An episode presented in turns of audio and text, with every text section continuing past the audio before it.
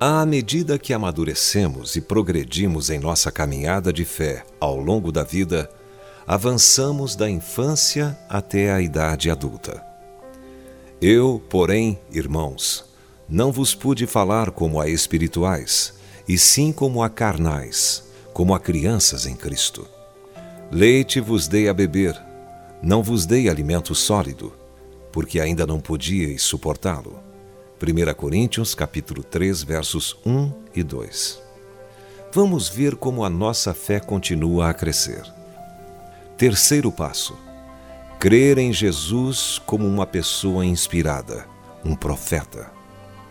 Em Mateus capítulo 16, verso 14, os discípulos disseram a Cristo o que as pessoas pensavam dele. Uns dizem João Batista, outros Elias e outros Jeremias ou algum dos profetas. Depois ele entrou em Jerusalém e as multidões clamavam: Este é o profeta Jesus, de Nazaré da Galiléia, diz Mateus capítulo 21, verso 11. Eles o aplaudiram, mas Jesus chorou, como tinha acontecido com Jeremias. Eles haviam chegado até ali mas não tinham permitido que ele os abrigasse debaixo de suas asas e os salvasse. Se afirmarmos que Jesus é profeta, teremos de escutá-lo. E escutar a Cristo implica ir bem mais longe. Quarto passo: crer no poder de Deus. Em Jerusalém, muitos acreditaram no poder de Cristo. Eles não tinham dúvida do que viram que ele tinha poder para curar, que ele realizava milagres. Eles até queriam torná-lo rei, mas Cristo queria uma fé mais abrangente.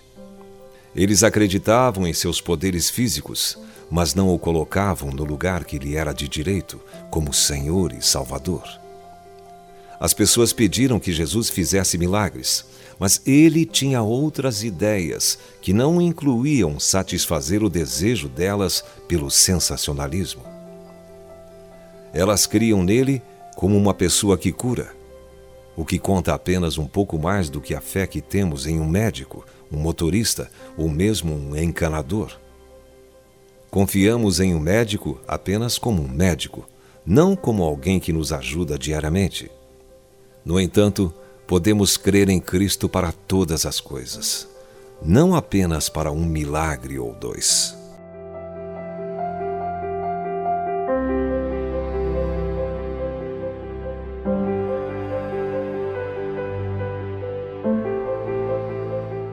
Se você foi abençoado com esta palavra, compartilhe ela com alguém.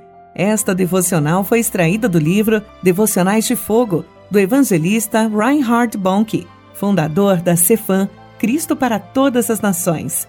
Para conhecer mais sobre a Cefam e seus inúmeros projetos evangelísticos no Brasil e no mundo, basta acessar cfan.org.br ou baixar o aplicativo Cefam Brasil nas plataformas Google Play e Apple Store.